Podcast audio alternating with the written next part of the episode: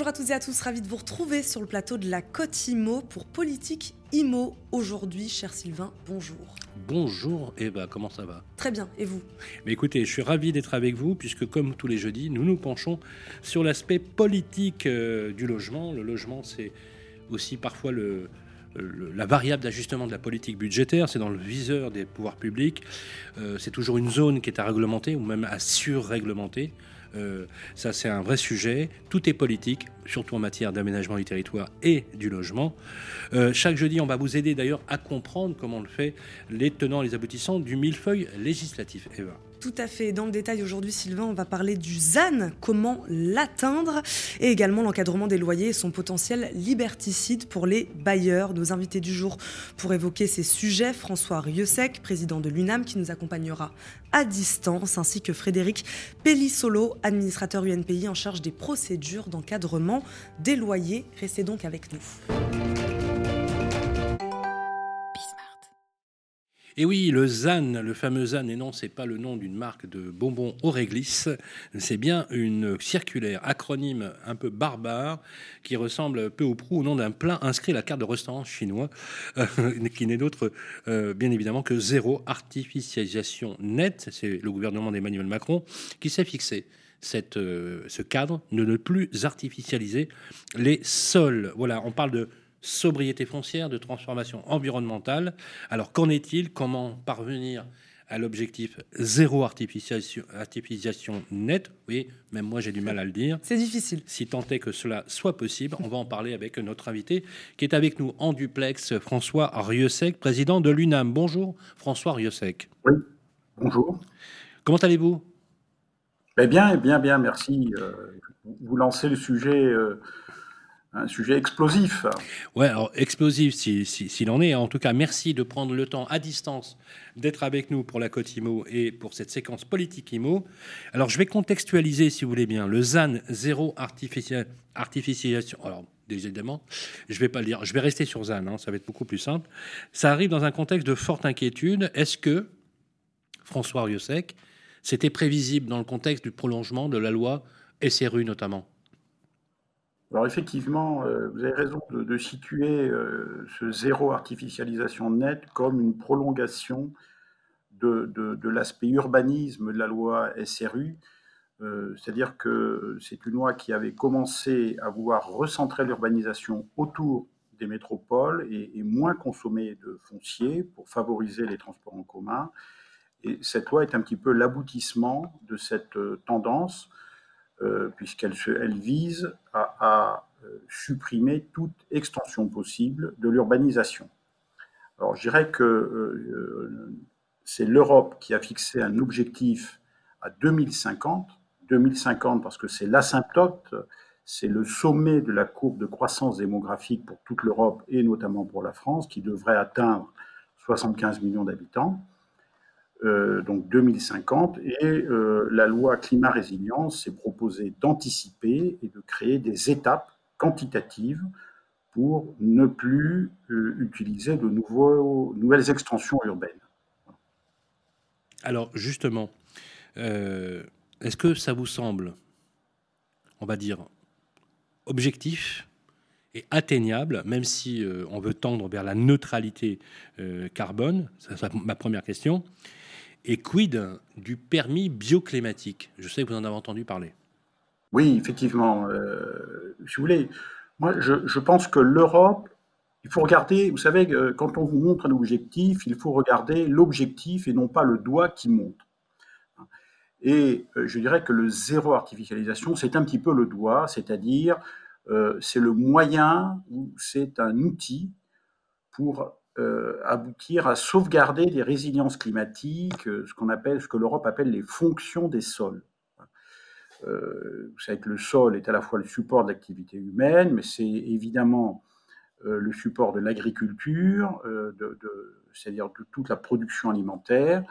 C'est également un support de biodiversité qui permet la vie humaine qui en découle. C'est un lieu de stockage euh, d'eau, de carbone. Toute la chaîne du vivant est composée d'eau et de carbone. Et puis, euh, c'est aussi euh, à travers l'évapotranspiration notamment des arbres, de toute la végétation. Le, sol, c'est le support de la résilience climatique. Et quand on a identifié tout cela, on comprend tout de suite que la question n'est pas tellement d'empêcher de faire, d'urbaniser, de construire, mais plutôt la façon dont on va le faire pour permettre à la fois une résilience climatique, un stockage carbone, hydrique, etc. Et c'est pour ça que nous avons vu l'idée non pas d'empêcher de, de, construire les 12 millions de logements dont nous avons besoin dans les 30 ans qui viennent, mais nous avons posé, nous, nous proposons au gouvernement, à l'État, d'établir des moyens, des outils pour mieux faire et en mieux construisant, en mieux urbanisant, euh, atteindre à sauvegarder les fonctions des sols, mais plutôt dans les opérations, plutôt que d'aboutir à une partition, puisque euh, le gouvernement et la loi telle qu'elle a été faite, euh, et qui partait d'une vraie sensibilité à la, aux problèmes climat et environnementaux, la loi a fixé une règle arithmétique qui est d'un côté, nous avons les, espaces euh, urbains, ce que euh, l'administration appelle la tâche urbaine, euh, et puis de l'autre côté, nous avons les espaces naturels, forestiers, agricoles, que nous allons sauvegarder. Or, si nous perdons tellement de, de biodiversité dans ces 52% du territoire agricole de notre pays, euh, si nous avons euh, des problèmes de, hausse climatique, de, mal à stocker du carbone, etc., ce n'est pas tant parce que l'urbanisation a, augmenté que parce que nous avons un mode de production, un mode de fabrication de l'agriculture, euh, une agriculture industrielle qui a dégradé la qualité des sols, etc., qui a déforesté. Enfin bon, donc on, on est plutôt, donc la loi est partie sur une segmentation en deux du territoire, et nous proposons plutôt de sortir de cette dualité pour mieux faire dans la part urbanisable, sachant que euh, la part urbanisable dans notre pays, si vous voulez, on fait des additions de, de milliers d'hectares urbanisés chaque année, mais cette urbanisation en 30 ans, si elle continuait telle qu'elle est aujourd'hui, urbaniserait 1,2% du territoire national en plus. Et donc, on atteindrait, au lieu de 8%, on atteindrait 9, 9,2, 9,5% du territoire urbanisé, sachant que dans l'urbanisation d'aujourd'hui, nous avons un tiers des villes, euh, des villages qui sont des parcs et jardins, ce que l'INSEE hein, appelle parcs et jardins, c'est-à-dire euh, là où il y a une résilience climatique dans la ville et, dans notre urbanité. Donc, François si, euh, François je me, permets, je, me, permets de vous couper. Vous parlez donc de moyens, d'outils, non pas pour euh, déconstruire ou pas construire, mais construire différemment. C'est ce que vous nous dites. Quels sont, dites-nous, donc quels sont les leviers euh, de la lutte contre l'artificialisation des sols exactement? Quels sont vos outils, ceux que vous aimeriez mettre en place? Alors, on, se rend compte que dans, euh, je, pense qu'il faut, il faut euh, avoir plusieurs outils, et à juste titre, le gouvernement euh, a fléché la planification. C'est-à-dire qu'effectivement, la principale consommation d'artificialisation des sols se fait pour quelques pourcents des constructions individuelles qui sont construites, qu'on appelle à l'unité, sur des terrains qui font 1000, 2000 mètres carrés, etc. Donc il faut mieux planifier, mieux encadrer les constructions de façon à avoir des secteurs d'urbanisme euh, plus denses, plus euh, frugaux au niveau et qui aient plus de logements à l'hectare. Ça, c'est le premier point, question d'urbanisme. La deuxième, le deuxième moyen, c'est d'inclure les fonctions des sols, d'avoir une résilience climatique, d'avoir une agriculture urbaine, comme on est en train de le mettre en place, euh, d'avoir des plantations euh, d'arbres, de biodiversité, de haies, etc., de façon à ce qu'il y ait une résilience dans l'opération, dans les nouveaux quartiers, plutôt que de détruire des quartiers résilients pour faire des îlots de chaleur. Vous voyez, on comprend bien qu'il ne faut pas rater l'objectif final, mais se donner les moyens de l'atteindre. Est-ce que le contexte, euh, contexte actuel, il est propice selon vous à, cette mesure-là? Euh, Alors qu'on parle beaucoup, c'est vrai en ce moment, de réindustrialisation. Euh, voilà, est-ce que c'est faisable et dans le calendrier imposé aujourd'hui? Alors oui, c'est faisable. Vous avez raison d'insister sur. il faut sortir des imprécations et, et donc c'est faisable parce que les Français ont manifesté qu'ils ont un souci de pouvoir d'achat et que le logement qui pèse 25% du pouvoir d'achat ne peut pas continuer d'augmenter. Or, les, mesures qui ont été prises l'an passé, il y a un an et demi, ont fait monter les prix avant même qu'il y ait la crise des matériaux, avant même qu'il y ait les nouvelles réglementations thermiques qui vont faire augmenter également le prix du bâtiment. Donc, euh, il faut prendre des moyens qui permettent aux producteurs et aux modes de production classiques euh, euh, d'atteindre cet objectif quantitatif et d'augmenter la qualité de ce que nous faisons. Euh, ensuite, les Français ont manifesté le souci qu'ils ont par rapport à la santé. Or, la santé est liée à la pollution, on le sait dans nos villes, donc il faut que les quartiers qu'on construit soient favorables à la santé. Ce n'est pas la densité, ce n'est pas mettre les gens le long des voies ferrées, des autoroutes, etc., ou dans des quartiers de très forte densité, qui sera favorable à la santé. On a même des études qui montrent exactement le contraire. Euh, et euh, également, le télétravail a montré qu'il faut permettre aux gens d'avoir plus d'espace de vie, une meilleure relation à la nature, à l'environnement. Ils ont remis en cause un certain nombre de modèles urbains.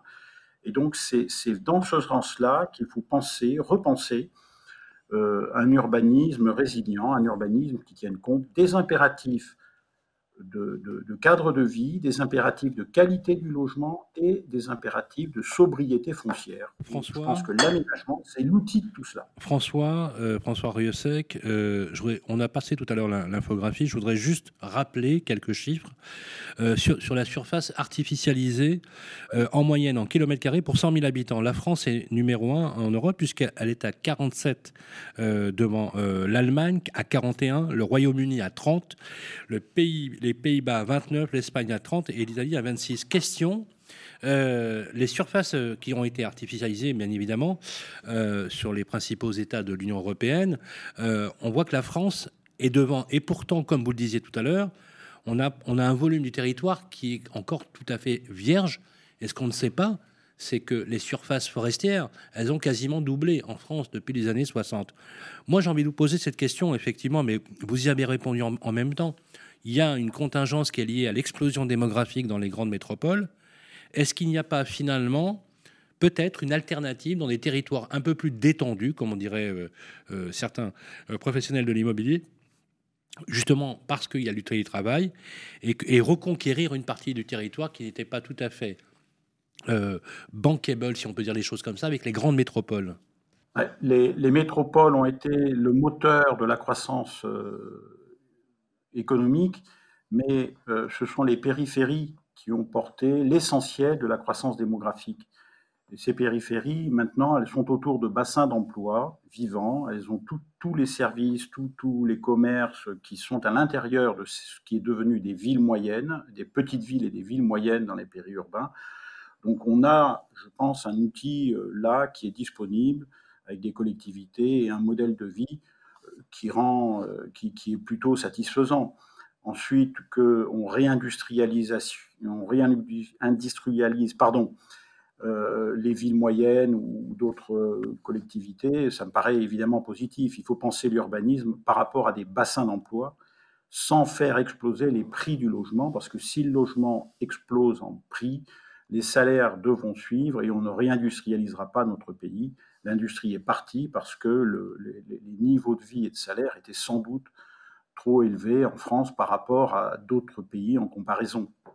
Merci François euh, Riosec. Je crois qu'il faut lier bassin et, production de logement. Merci beaucoup François Riosec d'avoir répondu euh, à nos questions aujourd'hui. Je rappelle, vous êtes président de l'UNAM. Merci beaucoup pour cet échange et nous on se retrouve tout de suite. De retour dans la côte IMO et politique IMO, on parle d'encadrement des loyers, un sujet un peu polémique, c'est vrai, le pouvoir de contraindre. Jusqu'où peut-on aller? Ma liberté doit-elle s'arrêter là ou celle des autres? Commence L'encadrement des loyers mesure liberticide? Et eh ben, On va poser la question à notre invité, Frédéric Pellissolo, administrateur de l'Union nationale des propriétaires immobiliers, en charge notamment des procédures d'encadrement des loyers, est avec nous. Bonjour. Bonjour. Bienvenue sur le, sur le plateau de la côte IMO. Euh, petit rappel, on va commencer commencer par là peut-être, sur ce que dit la loi et donc ces nouvelles obligations aujourd'hui euh, auxquelles sont tenus les bailleurs en matière de loyer alors, euh, sur les secteurs dont, sur lesquels l'encadrement des loyers s'applique, hein, donc c'est quelques zones en France, mmh. euh, le loyer est encadré, comme son nom l'indique. Donc, il a un loyer médian, un loyer majoré de 20% et un loyer minoré de 30%. Donc le propriétaire doit respecter euh, ces, règles, règles de loyer. Il peut, le cas échéant, si l'appartement a, disons, euh, des éléments de confort particuliers ou une situation particulière, demander un complément de loyer. Mais ça, c'est encadré. Le locataire peut, en rentrant, le contester. Enfin bon, c'est assez délicat à utiliser. Et là, il y a des nouvelles obligations qui vont arriver pour les bailleurs.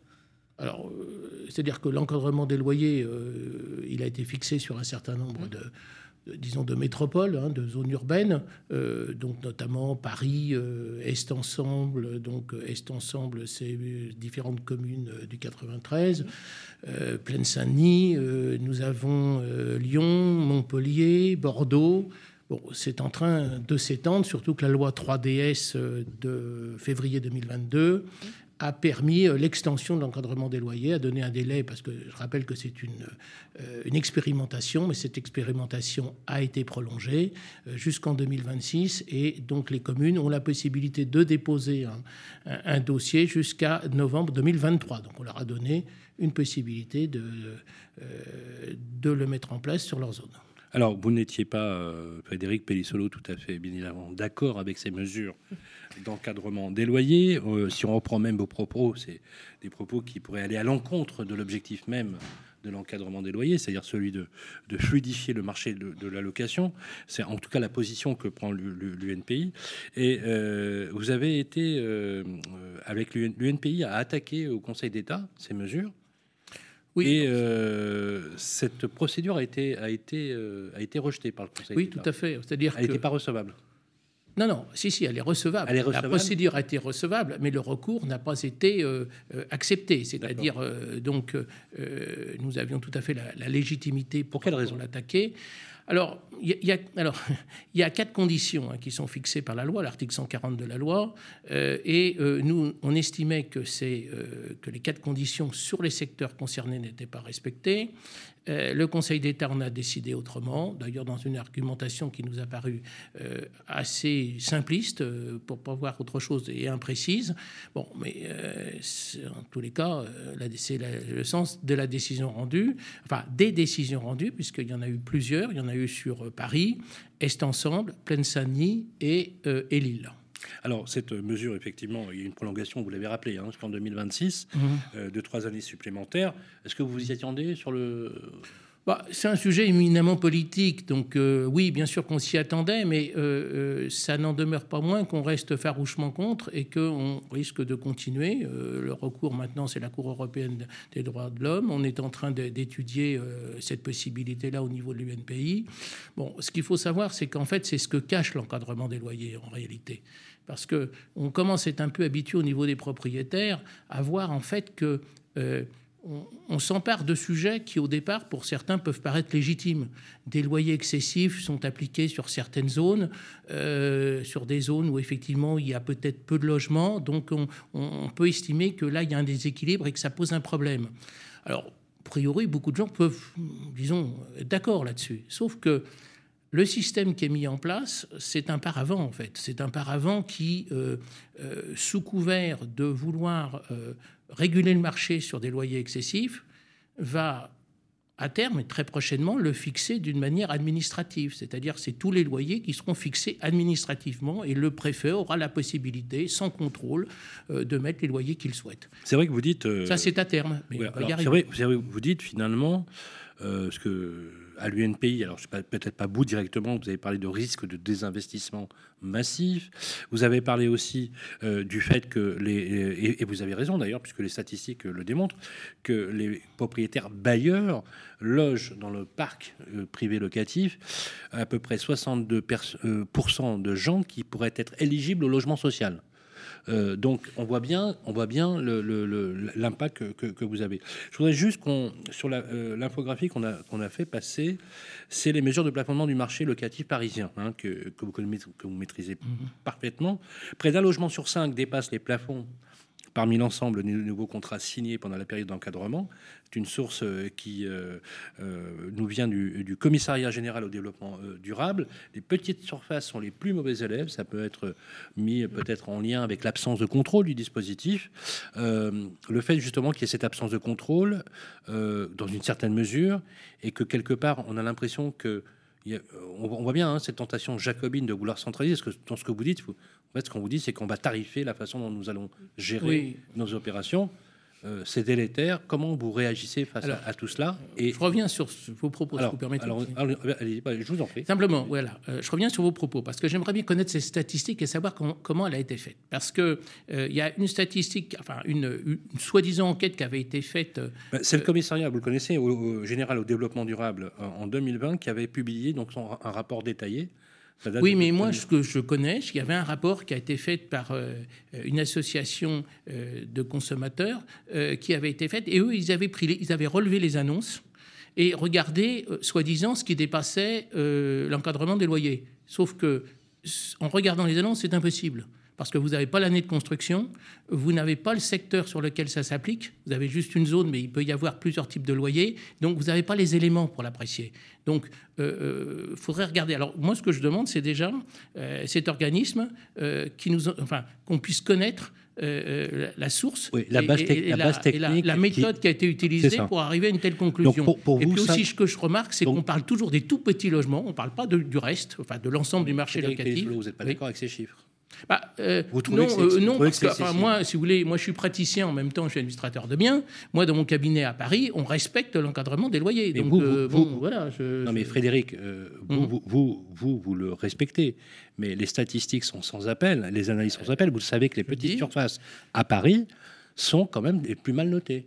Bah, écoutez, je, moi, ce que je demande, c'est qu'on euh, on ait la base, disons, de cette enquête, de cette statistique qui soit faite, et après, on se déterminera. On dira oui, on dira non. Donc, nous, on est parfaitement euh, clair sur le sujet. Alors, qu'est-ce que vous pensez, euh, justement Restons sur la, même, sur, la même, sur la même tonalité, justement, de la fixation par le préfet de chaque année de la grille de fixation des prix.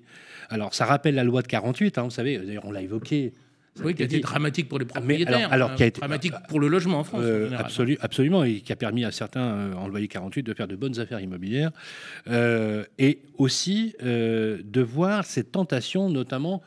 Vous l'avez vu l'actualité, hein, on a vécu quand même un moment particulier, notamment le président de la CLCV qui a été reçu par Bruno Le Maire et qui euh, on ne sait pas encore, mais ce sera peut-être le cas, le gel de l'IRL pendant une année. Oui, c'est qui est encore un effet délétère pour les propriétaires. Tout à fait. Alors c'est ça qui est, enfin, euh, pas surprenant parce que plus rien ne nous surprend, mais on a eu le blocage des loyers, l'encadrement des loyers. Maintenant, on parle du gel des loyers. Bon.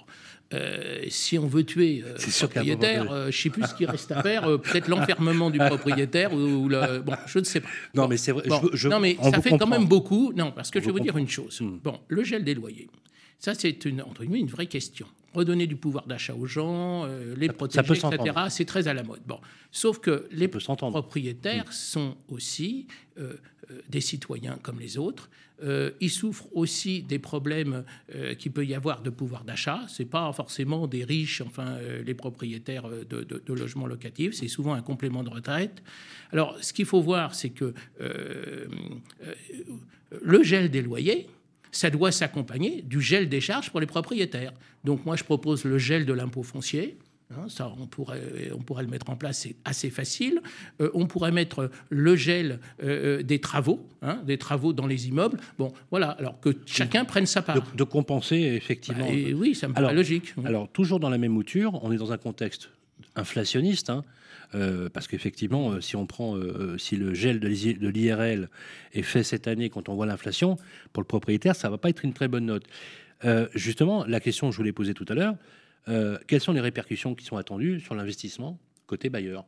Est-ce que vous, avec, à la fois dans votre cabinet, dans votre étude, vous êtes une grande étude parisienne, euh, est-ce que vous avez des statistiques de bailleurs qui vous disent bah, j'en ai marre, je vais vendre?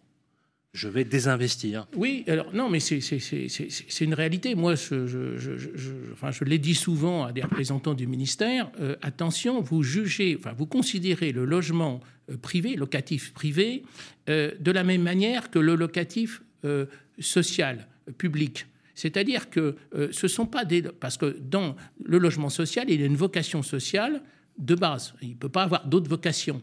Le logement privé, lui, locatif, il est locatif par la décision de son propriétaire. A priori, c'est un logement, point. C'est pas, euh, il est ni euh, locatif ni ce qu'on veut. Donc, évidemment, à force de décourager les propriétaires de louer, Là, on risque peut-être d'avoir un problème. Parce que le propriétaire d'un logement aujourd'hui locatif, il peut décider d'en faire autrement. Il peut l'habiter lui-même, euh, euh, il peut euh, le mettre à un autre usage. là, on a vu le développement justement de la location courte durée, pas toujours d'ailleurs dans la réglementation. et puis, il peut également le vendre également. Donc, je pense qu'il faut être prudent. Et d'ailleurs, euh, vouloir défendre les locataires comme, euh, bon, bah, que je comprends, une, ministre là qui nous a euh, quittés il n'y a pas tellement longtemps disait qu'elle qu'elle aimait, elle, son souhait c'était qu'elle voulait des locataires heureux. Mais moi, je rappelle que dans la location, c'est un couple. Il y a un bailleur et un locataire. Donc, pour que le locataire soit heureux, il faut que le propriétaire soit bien traité. Sinon, ça va poser quelques difficultés. Moi, j'aimerais juste vous poser une question. Comment, comment on maîtrise alors des prix trop excessifs, puisqu'il faut néanmoins tout de même les maîtriser, ces prix trop bah. excessifs quelles sont vous vos propositions? Puisque la loi bah. actuelle là ne vous voilà ne vous sied guère si j'ai bah, cru comprendre. Euh, oui, elle nous sied guère parce que comme je dis c'est, en fait c'est un paravent pour une fixation administrative des loyers. Donc ça ça pose effectivement un problème. Bon.